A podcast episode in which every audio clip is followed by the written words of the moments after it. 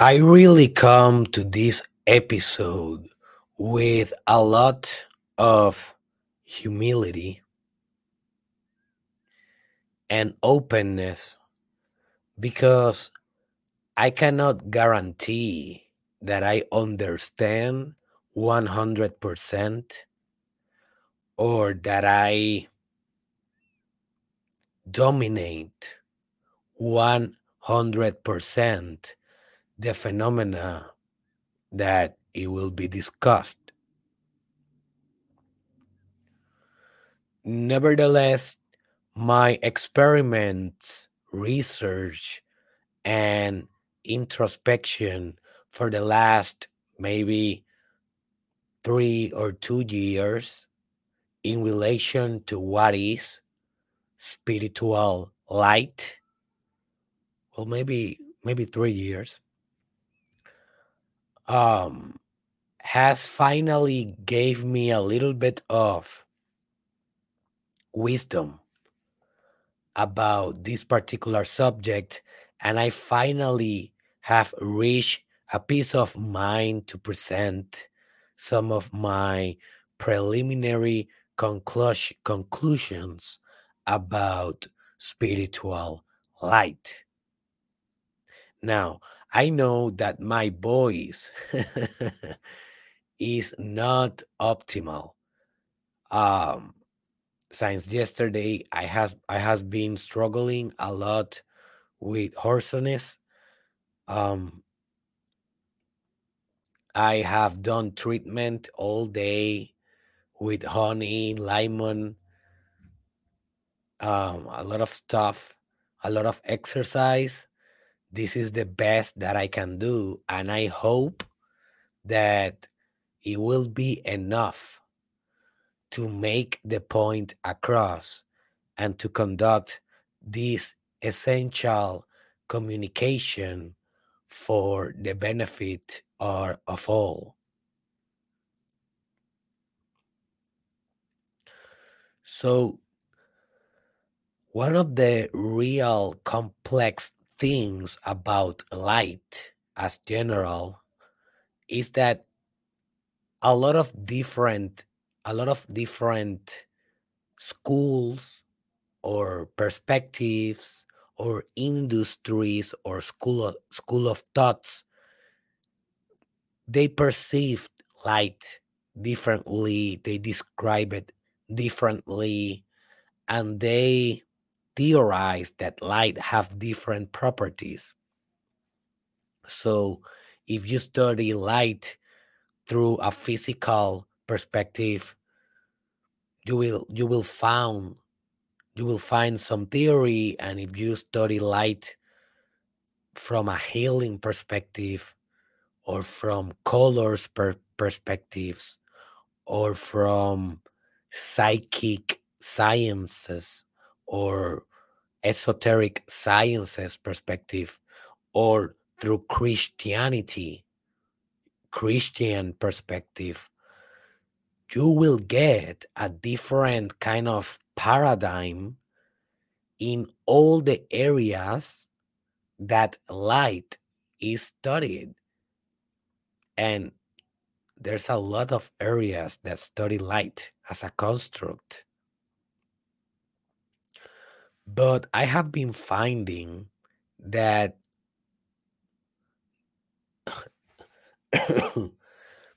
they all have something in common in relation to light. And I think that that is why light has been so related to spirituality forever. Like this common pattern that we see in every domain related to light is what we can call a divine pattern or a spirit. When we talk about spirits, we are talking about patterns of being. So, light, we can argue, have some kind of spirit that is very common across the board. this common pattern or spirit is that light is kind of healing, is kind of mysterious. It kind like it can transcend time. And it seems to synthesize or to contract in itself the totality of information. And that final trait that I just described, the synthesis function of light for me is one of the most important, the synthetic aspect. Just give me a break, guys. I'm coughing pretty bad. So let's continue with the journey. um so yeah, so after all the research I have done, you know, okay, so let's me let me explain a little bit about this. I have been running, I have been running from this episode for a while. Like this episode has been on my lists of potential episodes, like for maybe one or two years. But I didn't want to do it because I felt that, yeah, I kind of have some theoretical understanding of what is light, spiritual light. But I didn't have like an experiential knowledge, something, something empiricist, something from my own subjective dimension that in a way could legitimize or actualize those truths that I knew, but I knew them intellectually not in my direct experience. And I think that that's why I didn't do this episode before. Now, a couple of months ago, I started doing a new technique that I will be doing a separate podcast about it, a separate episode that we can call sun gazing. Sun gazing. And I will explain a little bit down the road today. And by engaging in that practice, literally, literally, I actualized what I had intellectually about light. It became a pragmatical truth for me through that technique of sun gazing. It was like a re- revelation. It was like a incorporation of the knowledge. One thing is to know, another thing is to be. And today I can say that I don't only know light, but I am light. And I'm not only light, but you are light as well. We all are light. So let's stop with the introduction. Let's get serious, baby. So, if you are a spiritual healer, a therapist, a physicist, a philosopher, uh, a wanderer of the occult, of the esoteric, if you are a Christian, a Buddhist, a Hindu, a Muslim, if you are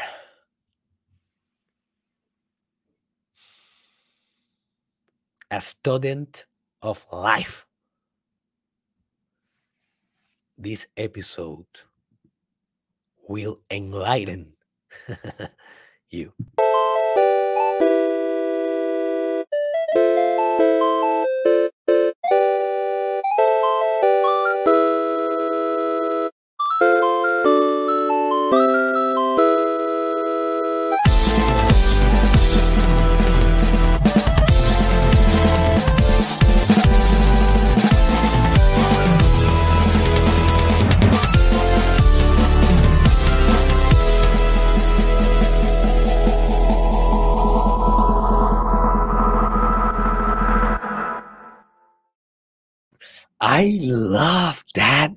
Intro. I don't know about you. Let me know in the comments.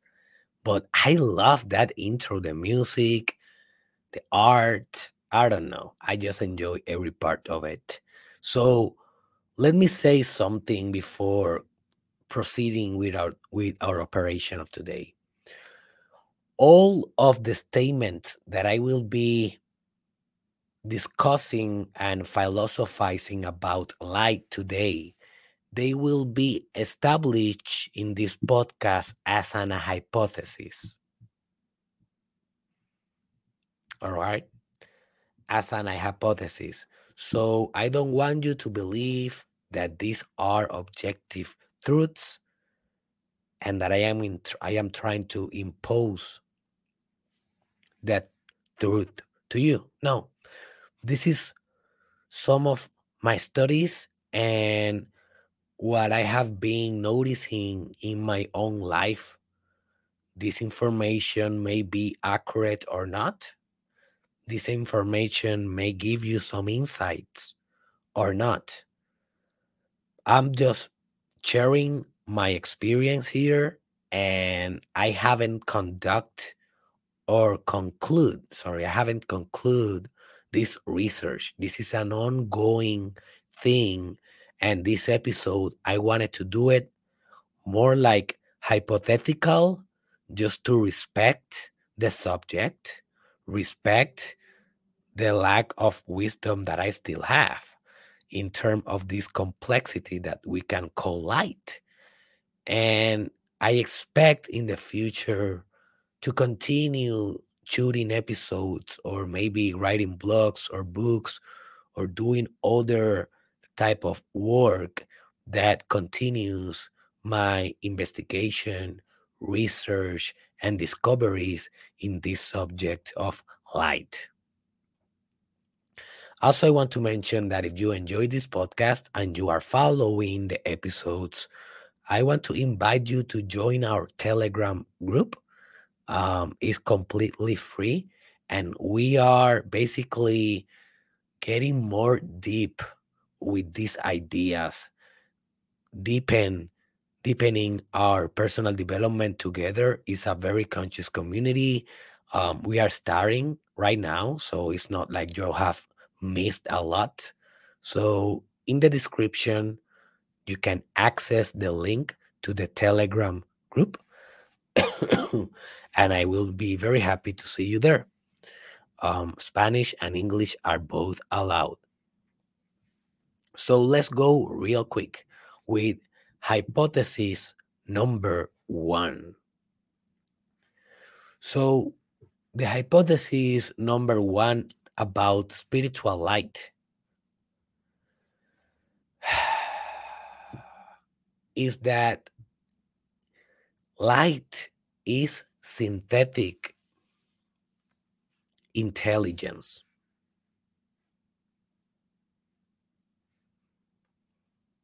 Light is synthetic intelligence. And the first time that I heard this idea was from Terence McKenna. He's a philosopher he's a psychonaut, uh, psychonaut, yeah, psychonaut. That means that he used psychedelics to explore his consciousness. He's a writer, an author. You definitely should look in YouTube Terence McKenna for more information. And he said that he said light is syn- synthetic intelligence. And what that means? Well, that means that light is in a form, a contained information. Everything that is synthesized, it is basically contract. For example, you can synthesize the whole world in a grain of sand. Leibniz, he was a very good philosopher. He was the pioneer of calculus. He used to have this term that it was called the monads. The monads. And the monads basically were, in his mind, at least in his theory, existence synthesized in these things that are he called monad. So this idea about synthesization, synthesization of existence in a certain substance, a contraction of existence in a certain thing is an old idea. Is all is as old as God. God is the ultimate synthesizer. Is all, all in one. If you can see the particle of God, you can see the particle of the all. You know, physicists has been for decades looking what they call the God particle, a particle that is omnipresent in every strata of existence.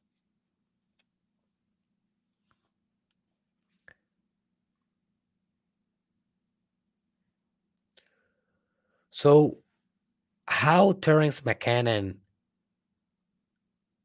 achieved or reached this conclusion about synthetic light? Well, I don't know exactly, but he used to say that when he used DMT, that is a specific psychedelic variation present in ayahuasca it's like the activate uh yes like the active component of that type of substance or technology. When he used to use dmt he used to communicate with a couple of beings that he calls the self transforming elves machines and you can Google and you should Google that concept if you want to understand profoundly what is light. Self transforming elves machines. That is the concept. Yes, it's a very weird concept. He's a very weird man, definitely. But he, he's a genius. Believe me, Terence McKenna, he's a genius. And he used to say that these beings that he used to see in his psychedelic journeys, they were not made out of matter. They were made out of light slash infinite intelligence contained in a synthetic entity. Now, if you study extraterrestrial beings, I am not an expert on this. I, I I haven't go very deep to the paranormal aspects of existence yet. Um, I will do it. Definitely is on my agenda, dominating that dimension of life. But what I know about extraterrestrial beings is that the probability that they are made of matter is very low if sometimes if some types of extraterrestrial beings exist they are more probably made of something like light. Light. And that is uh, like a mind-blowing kind of idea right also every spiritual creature made me uh, make maybe made out of light. Out of this contain intelligence. And you may ask why? Why he described them as intelligent? Well he described them as intelligent because they used to communicate things that were so out of the ordinary, so out into the genius kind of level that it is impossible to have that kind of intelligence if it is not infinite intelligence channelized or directed through a certain kind of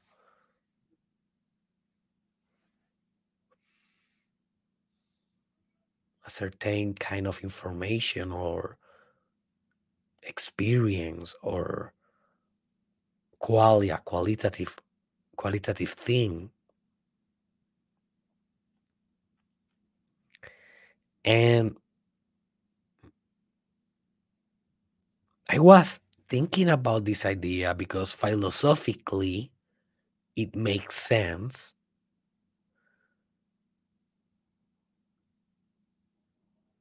Philosophically,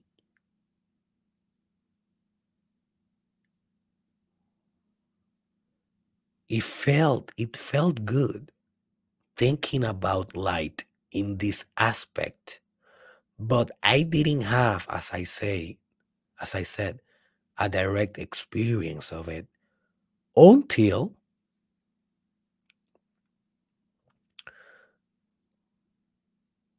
two different people, and I will be telling this story in the particular episode about sun gazing, the technique, the practice. Two different people in my life gave me that the advice of starting to sun gaze. And basically, that is looking directly at the sun. It is also called sun yoga, the yoga of the sun. And this practice, it is made you know, as soon as the sun rise, the first 45 minutes of sun uh, after sun sunrise, and the last 45 minutes before sunset. This is to protect your vision. because in those times, in those time frames, the sun is not radiating ultraviolet rays and it's safe for you to look. Now, you need, you need to do your own research. Remember, always do your own research, and this is at your own risk. Okay? The first day that I did that I did this technique, I understood forever what Terence McKenna referred when he said that light is synthetic intelligence.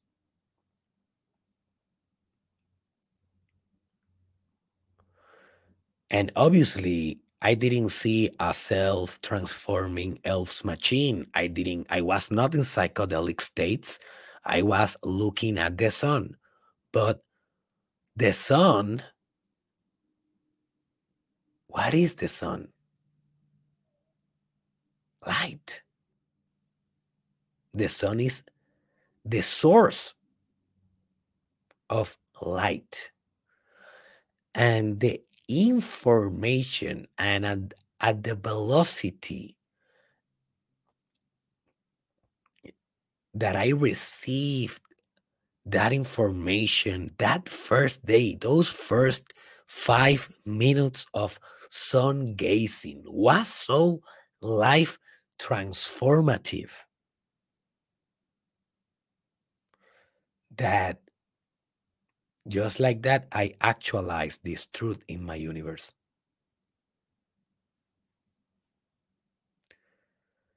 So, this is the first hypothesis that light is synthetic intelligence. But remember, you need to do your own research and your own experiments. And the end of the day, this is a hypothesis. All right. I will continue exploring this phenomena. Second hypothesis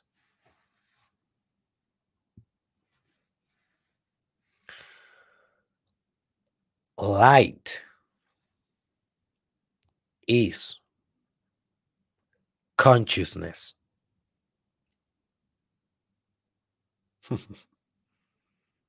this is a huge one, boy. Life is consciousness. It's very interesting, but this is also archetypal. In an archetypal narrative, darkness always has been unconsciousness. What is unconscious psychologically is what is in the dark. Because when you are in the dark, you cannot see. You don't know where you are. You are blind if you are in the dark. So, for you to be saved when you are in the dark, what do you need? You need light. So, in order to become conscious slash light, the opposite of unconsciousness, well, you need to generate that light, generate that introspection, generate that self knowing, generate that insight. And the word insight come from vision inner inner vision the capacity of going having sight inner insight and this is the other thing vision as the eye that all can see vision is always related to light. We see it thanks to photons that are the particle slash wave of light. And the the eye that all that all see is not only seeing because he received the light. He's also seeing because he provides light. He projects light aka he creates reality.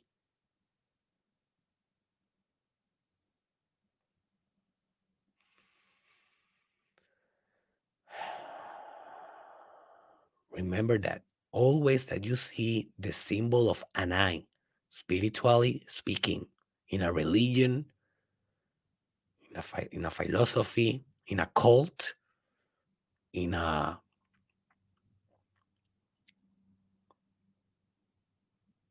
how you call this? In organization maybe? If you see that the the eye is not the eye that sees because it's passive passively seeing the world. It's an eye that see but that create through his vision. He's an active eye. It's not only seeing is looking. Is creating. I, was, I sound like a robot. I was like i sound like a robot. Maybe this is the new evolution of Derek Israel. Maybe I am turning into a robot and my voice is like that forever. Like I will be transforming. I don't know. Um, I am in denial that I got a little bit of uh, a cold or something. No, I prefer to think that I am transforming into a robot. Yep. Yep. so, yes, consciousness is the opposite of darkness, of unconsciousness. Light is consciousness. Interesting, huh? That's why when the quantum physicist tries to look into the particle, he modified the particle.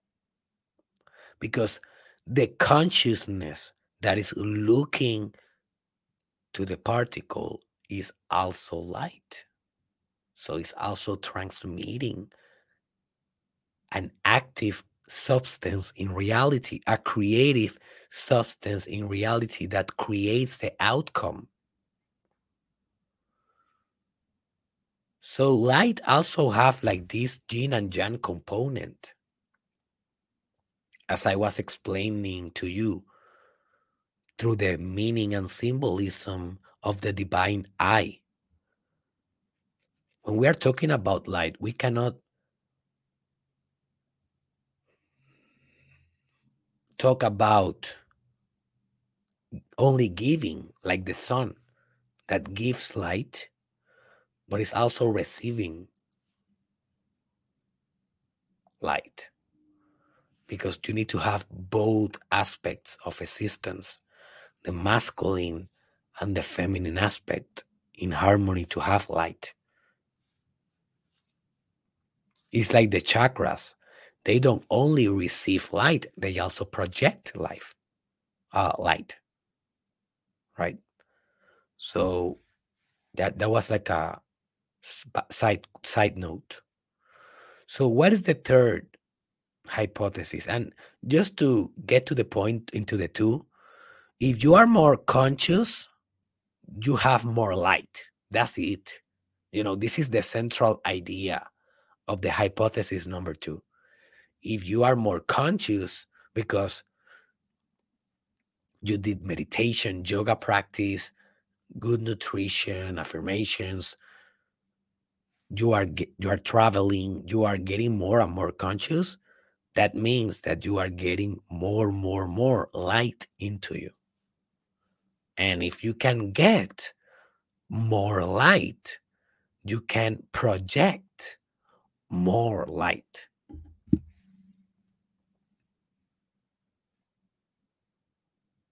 Hypothesis number three.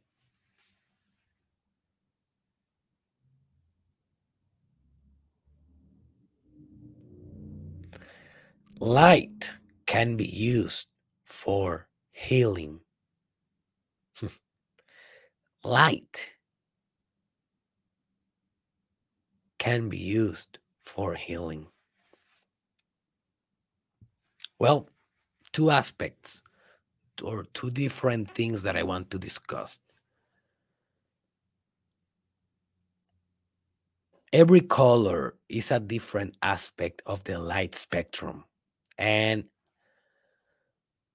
one of the things that I recommend you to study if you want to go further with this subject is color theory. And I will be discussing that in the future because every color is a certain vibration of light and it has a certain quality to it a certain mood a certain state and different state can heal different problems so for example if you hack your state with a cold shower, you can heal laziness, at least for a couple of hours. You feel very lazy one day, like ah, uh, low mood. You can't, you don't want to do nothing. Go and do a cold shower for four minutes approximately, the coldest shower that you can put in your body, and then go back to work and you will you will kill your work because you hacked your state. Well, colors do that. That is, you know, this color that I selected for the background, this is not by chance. This is because I have been understanding that the color pink is an amazing color. It's the color of compassion. And I put it.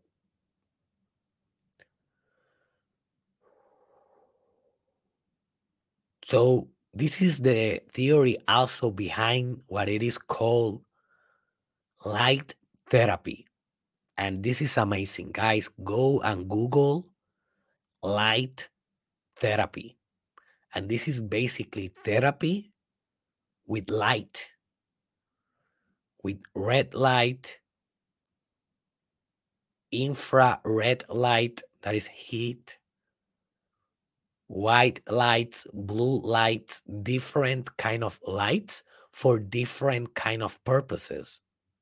And I haven't done that yet, but I will be starting today. Like I researched very heavily um, light therapy and I was connecting some dots and I will be exploring some different of light exposures and see but I will uh, report to you my conclusions as always in a in a episode or in any other format. So light therapy is pretty pretty cool. You can fix a lot of things with it: depression, anxiety, insomnia, and it's a complementary natural therapy. It's not a medication that pharmaceutics that put a lot of crap in those meds. You know,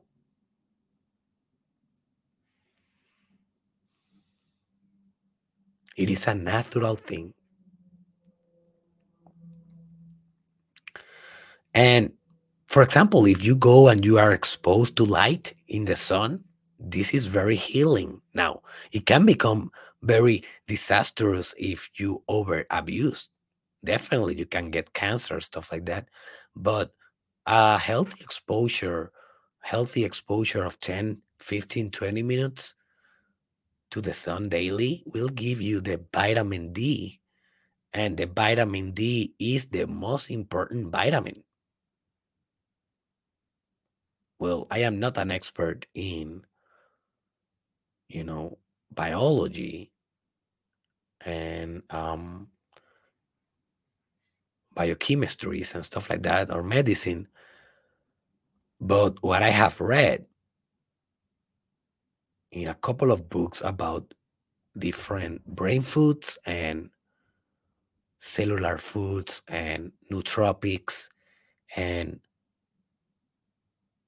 biohacking is that vitamin D is the most important vitamin to hack because it's like a regulatory it have a regulatory function that if you can regulate vitamin D everything will uh, go smooth more optimal if you can manage that so look how light it has a direct beneficial response to your body, to your mental health, and to your cells.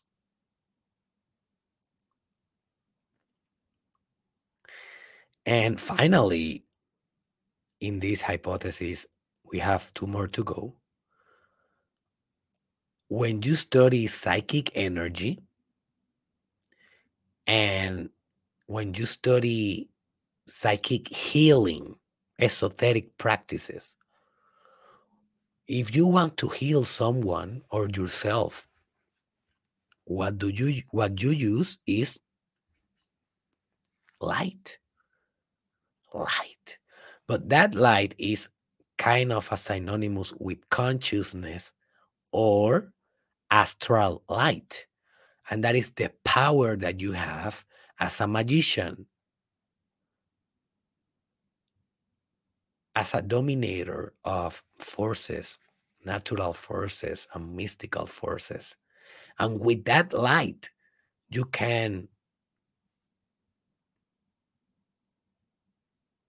manipulate different body functions. This is also the central philosophy with magnetism. And magnetism, animal magnetism, you can Google that. It was a very popular technique back in the day. And it was effective as hell, but they didn't, you know, they could not prove it scientifically. And then it was discarded and demonized. But hey, I'm not saying that animal magnetism is true, but we cannot always prove all the things with science. It's kind of obvious. And people tend to think that if it is not science based, based, it is fake. And that is not the case. You know? So, animal magnetism, psychic healing, parapsychology, theology, spirituality, occultism, philosophy. Though all of those has been obviously the Kabbalah, obviously the Kabbalah, all of those always has been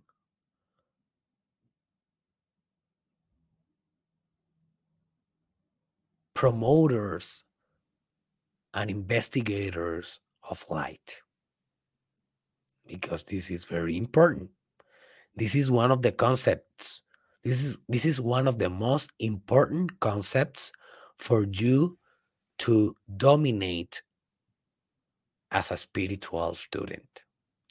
So let's go with the fourth and the and the fifth hypothesis to grab this off but you will excuse me for 30 seconds because I will put, I will connect my charger real quick.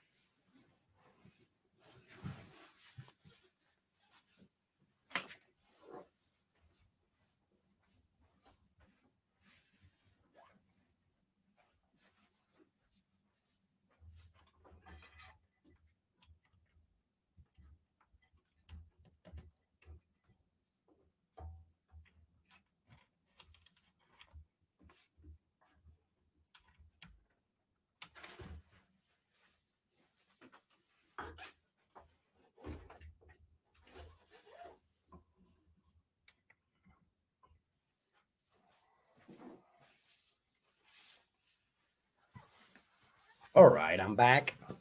I'm back. I'm back. Right. So let's let's finish what we started, like Bol- like uh, Harry Potter said to Voldemort.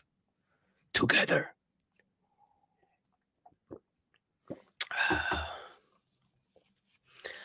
Hypothesis number four. Well,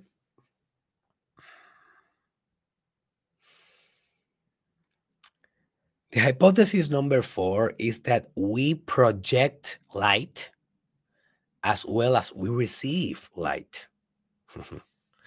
and this is very important because this put us in a very proactive role in existence. Because if we are only receiving light, that means that we are only experiencing life, only experiencing a very passive role in existence. But that is really what is going on. Are you just an observant here? That is what do you think spiritually and metaphysically? You think that that is what is going on here? Well, I don't know. I don't believe that. I think that by nature we have a more important role in the fabric, fabric, uh, fabrication of existence.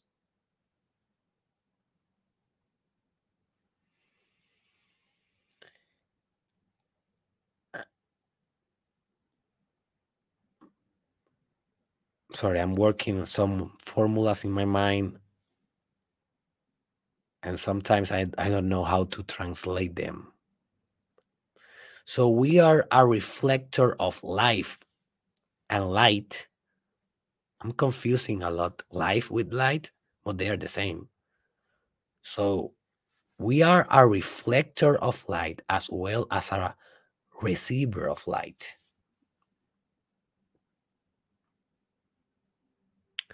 As I already told you, we can change the position of an electron and how the electron will manifest itself as a wave or as a particle, depending in the projection of the observer. So that is the fundamental idea that gives gives me this hypothesis that you know possibilize uh, or make possible make possible this hypothesis.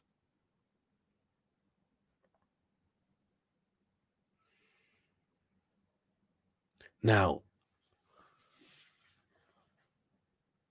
when you are dreaming and you are seeing that world in your dreams, you kind of know that that world is being projected through your light. Your light, your consciousness, your intelligence, your spirit, your imagination, your images, emotion, imaginations, you know, the, dy- the dynamism, the dynamics of the esoteric principle in action, you know in your dream that you are creating that you are creating that. You don't think in your dreams right? You after after you dream and you are analyzing the dream you don't think that those structures that you saw in your dream they were there and you was receiving the information. You don't think that way.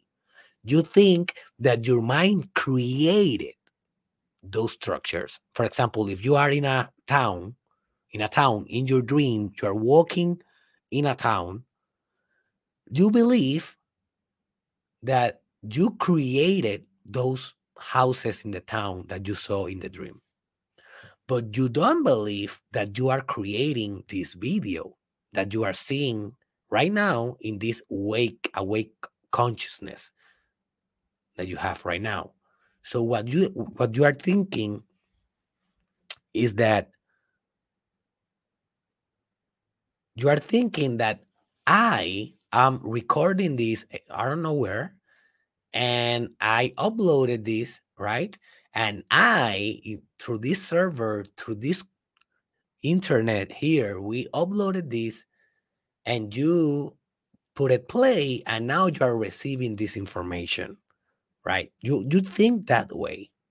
But what this hypothesis suggests is that exactly as you are projecting the reality of your dreams, is exactly as you are projecting the reality of your life.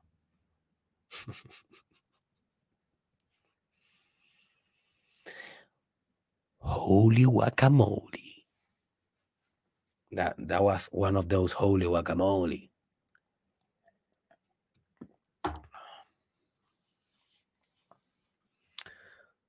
This is what the in the Kybalion, you know, the ancient Egypt they called mentalism, the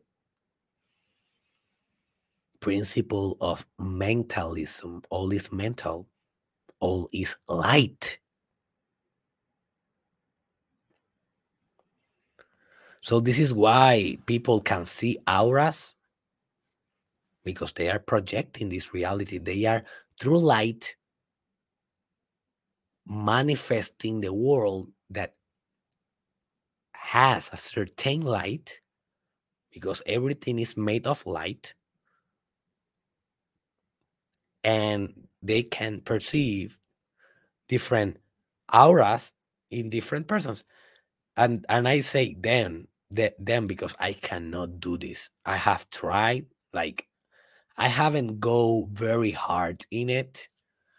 As i should go and i will um but i have tried before you know studying the auras and stuff but i i, I don't have that ability yet yet because as i already told you abilities and spiritual gifts wisdom you can actualize them through different techniques.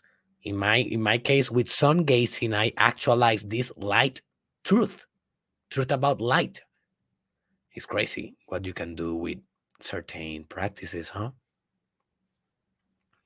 final hypothesis of this episode of this experiment of this um I cannot I don't want to say brainstorming of ideas, but it was definitely an exploratory episode. It was an exploratory episode. So hypothesis number 5 is the following. We are light.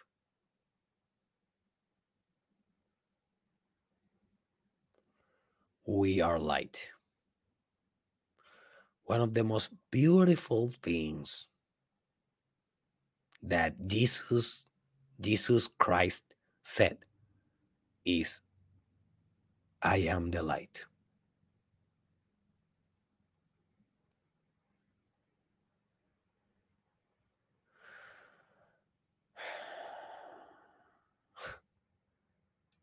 And when Jesus talk, he doesn't talk about himself.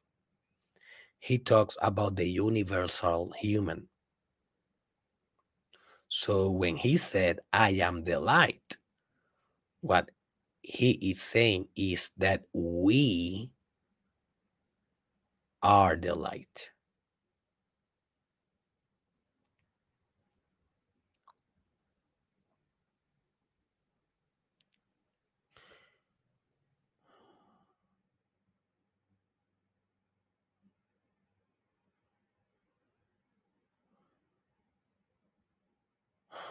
Now, this insight, I don't have too much words to be to, to be honest. I'm thinking here, but it's so profound.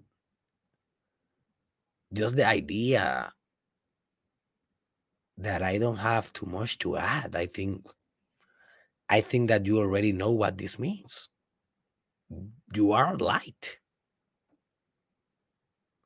Everything that we have been talking here, you are. and this is the most beautiful part of this work. Whenever you are studying light, maybe the speed of light, maybe the the wave of light, the colors, the magnetism, the element for magic in life, in, in sorry, in light. Whatever whatever you are studying, you are studying yourself.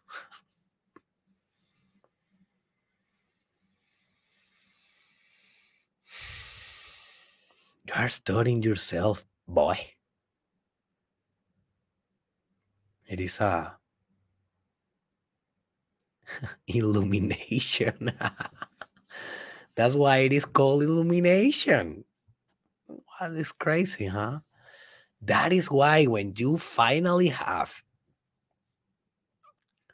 that meta self awareness, they call that stage the enlightenment. Enlight, light, meant. or illumination. What means to illuminate? It means to give light, to make conscious what it was unconscious, to make spiritual what it was matter, to make synthetic what it was apart. And that is also why a lot of new age, AG, and Buddhist uh, kind of people compare light to love.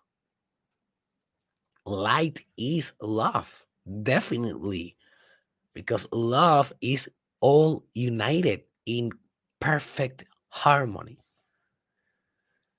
The same as synthetic intelligence. But I perceive the intelligence a little bit more creative, a little bit more looking for ways to express his uh, dexterity. And love, I perceive it more like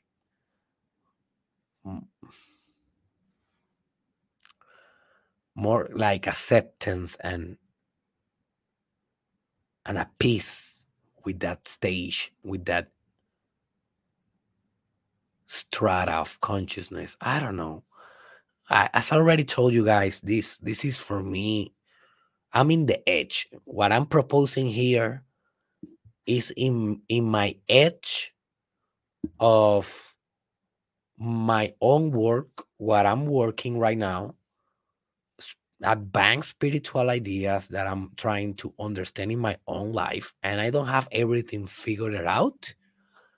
But I hope that some of these hypotheses will advance your work. If you enjoyed this episode, please share a comment below just expressing whatever do you want to express i will be reading those and always i answer them.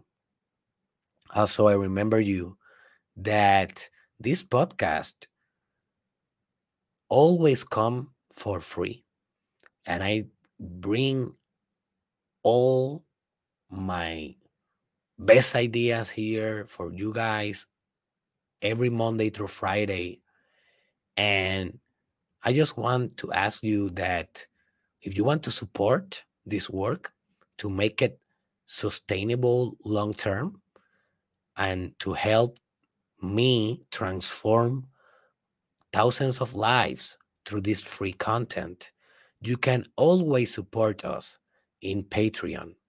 With only $5 per month, you can support this podcast and receive exclusive content uh, as a an agreement or as a benefit for your for your Patreon for being a sponsor of this podcast. So in the description below, you can find the link to go to Patreon and subscribe to support if you want to show your gratitude and your light. Also, I want to invite you to derekisrael.com because there you can explore my meditation course. And in my course of meditation from beginner to expert, I teach you all the techniques that you need to experience light for yourself. Like if someone that do not know anything of light comes to me and asks me where I should start, I definitely say to him, Start by meditating. Start by meditating. That is the first step to become conscious of what you are unconscious. And remember, your unconscious life is running your business, and you call it destiny, as Dr. Carl Jung said. So you want to be the less conscious as possible you want to have the more light as possible and the most proven tool for millions of years. Maybe not millions but i don't know. Thousands of years has been meditation. Meditation is for excellence the technique for light. And i have been meditating for 10 years almost and I did a course in which I explained the step by step the process. So go to derekisrael.com, check out my meditation course. Right now it's only on Spanish, but I will be releasing the English version very soon. So check it out to see if it's already available. And I see you tomorrow that I will be recording again at night because I want to get better in the voice and I will do the treatment during the day. And I hope that Monday I will come back as normal at 4 a.m. Um, MST live. So check out derekisrael.com and I see you in your meditation.